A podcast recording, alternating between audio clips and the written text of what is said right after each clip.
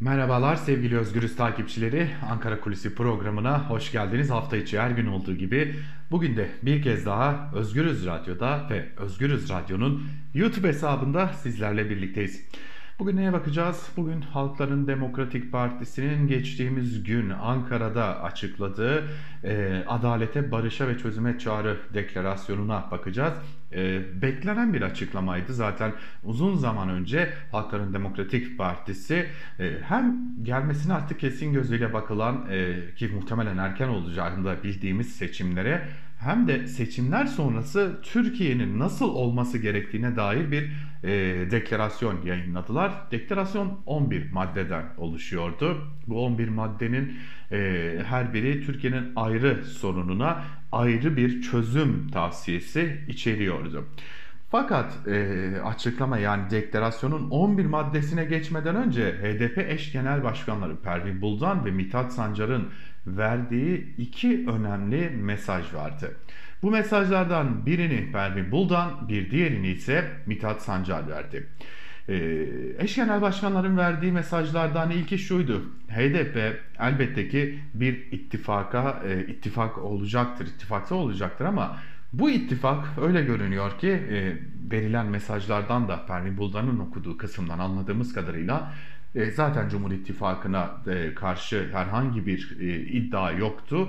E, lakin Millet İttifakı'nın içinde olacak mı olmayacak mı sorularının da aslında bir yerde yanıtını verdi. E, HDP eş genel başkanları ve e, rahatlıkla söyleyebiliriz ki eğer çok sürpriz bir gelişme yaşanmaz ise HDP en azından parlamento seçimleri için e, Millet İttifakı içerisinde de yer almayacak. Hatta e, ki ilerleyen dakikalarda da konuşacağız.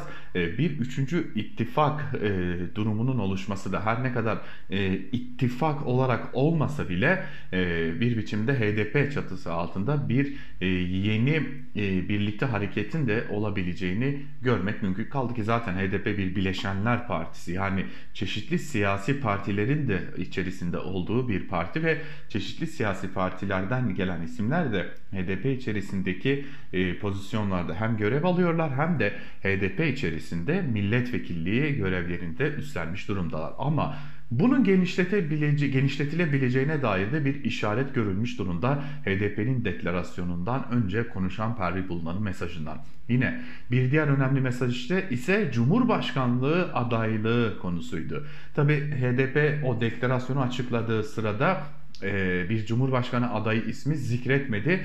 E, ki kaldı ki HDP şu şu anda şu aşamada e, herhangi bir isim üzerinde de konuşmuş ya da netleştirmiş değil. Bunu öncelikle kesin bir dille e, söylüyor zaten HDP'liler ama HDP zaten Cumhurbaşkanı adayı kim olacak sorusunun cevabının cevabının konuşmaktan ziyade ilkelerin konuşulmasını istiyor. Yani isim önemli değil bu aşamada isimden önce ilkeler konuşulmalı. Yani demokrasi, e, barış, çözümler, halkın sorunlarına çözümler konuşulmalı. İsim bundan sonra gelecek tartışmaların e, öznesi olabilir ama şu aşamada e, isimden önce ilkeler konuşulmalı diyerek aslında bir yerde ortak Cumhurbaşkanı adayına ise kapıyı kapatmadı. Yani HDP evet parti olarak gördüğümüz kadarıyla e, seçimlere girecek ama Cumhurbaşkanlığı adaylığına söz gelince bu konuda kapılar kapatılmış değil. HDP'de ortak aday noktasında HDP'nin e, geçtiğimiz dönemlerde zaten eşkenar başkanlar düzeyinde yaptığı açıklamaları da hatırlatacak olursak ortak aday konusunda henüz HDP e, son sözünü söylemiş değil. Yani ortak adaya kapılarını kapatmış değil. HDP ittifaklara kapısını kapattı. Mevcut ittifaklara en azından şimdilik kapısını kapattı parlamento seçimi için ama kendi ittifakını zaten HDP bir ittifak partisi demiştik. Bunun devam edeceğini hatta genişletilebileceğini bu konuda da görüşmelerin yapıldığını da biliyoruz. Şimdi gelelim başka tartışma konularına. Üçüncü bir ittifak mı konusuna. Geçtiğimiz günlerde attığı tweet ile CHP Genel Başkanı Kemal Kılıçdaroğlu'nun Kürt meselesi konusunda meclisin çözüm adresi muhatabın da HDP olabileceğine dair açıklamalarının ardından attığı bir tweet çok tartışılan çözümün e, adresi İmralı ve Öcalan'dır e, ifadelerini kullanan HDP'nin önceki dönem eş genel başkanı Sezai Temelli e, aslında ortaya çıkan deklarasyonun bir üçüncü ittifak yol olduğunu, üçüncü bir yol olduğunu belirtti, yaptı, bize yaptığı değerlendirmelerde. Öte yandan Sezai Temelli o tweet'i neden attığını ya da e, ne demek istediğini de belirtti ve Sezai Temelli eleştirilerin kendisine yönelik eleştirilerin kısmen haklı olduğunu e, belirtti ve e, özellikle de e, çok e, Twitter'da malum 140 karakter ya da 280 karakterden fazlası kullanılamıyor. E, 280-140 karakterle anlatılamayacak bir şeydi. Çok uzun anlatılması gereken, ayrıntılandırılması gereken bir şeydi. E, Tabi ayrıntılandırılmayınca yanlış anlaşılmaya da müsait hale geldi değerlendirmesini yaptı ve eleştirilerin bir kısmının da kendisine dönük eleştirilerin bir kısmının da haklı olduğunu belirtti. Tabi e, Sezai Temel ne, de, e, ne düşünüyor peki Kürt sorununun çözümü noktasında? E, çok katmanlı bir sorun olduğunu ve e, her aşamada e, görüşülmesi, konuşulması gereken muhatapların olabileceğini ve her muhatabın da her aşamada dikkate alınması gerektiğini düşünüyor Sezai Temelli. Bu arada Kürt meselesi demişken başka bir konuyu da atlamamak gerekiyor. Cumhurbaşkanı Recep Tayyip Erdoğan geçtiğimiz günlerde Kürt sorunu yoktur biz o işi hallettik minvalinde bir açıklama yaptı. Kılıçdaroğlu'nun açıklamalarının ardından. Tecrübeli Kürt siyasetçi ve e, görevden alınan yerine kayyum atanan HDP'li Mardin Belediyesi eş başkanı, Büyükşehir Belediyesi eş başkanı Ahmet Türk e, malum e, her iki e, çözüm sürecinde de önemli roller de oynamış bir isimdi. E, Kürt sorunun çözümü içinde aktif rol almış ve bizden sonraki nesille korkarım konuşamayacaksınız uyarılarını da yapmış bir isimdi. Cumhurbaşkanı Erdoğan'a bir cevap verdi ve madem Kürt sorunu yoktur sen yıllarca bunu niye çözmeye çalıştın dedi Erdoğan'a ve Cumhurbaşkanı Erdoğan'ın bu sorun yoktur demesi bile bu sorunun varlığının en önemli kanıtıdır minvalinde de bir cevap verdi Ahmet Türk yaptığı açıklamada.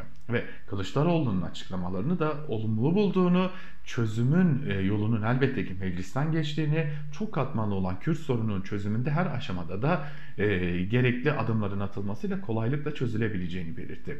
E, İstanbul'da 6 siyasi partinin aralarında CHP, İyi Parti, Saadet Partisi, Gelecek Deva ve Demokrat Parti'nin de olduğu 6 siyasi partinin parlamenter sistem için bir araya geldiği toplantıya da atıf yaptı Ahmet Türk.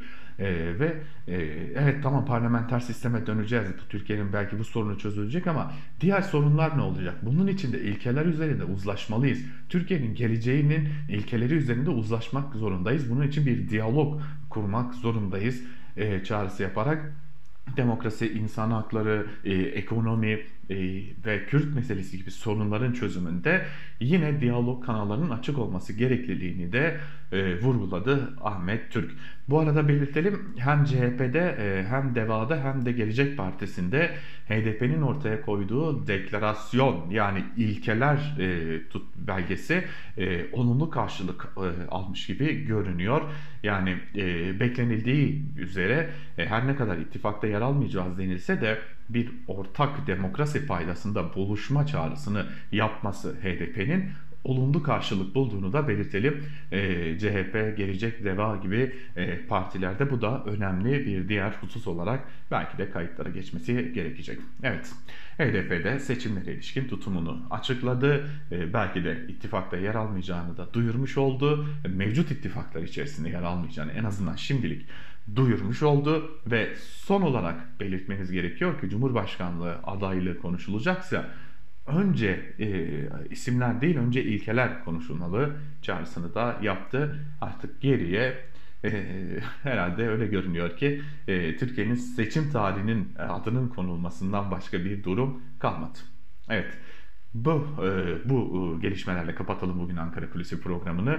İlerleyen günlerde Ankara Kulisi programında farklı konularla ve gelişmelerle karşınızda olmayı sürdüreceğiz. Bizden ayrılmayın. Hoşçakalın.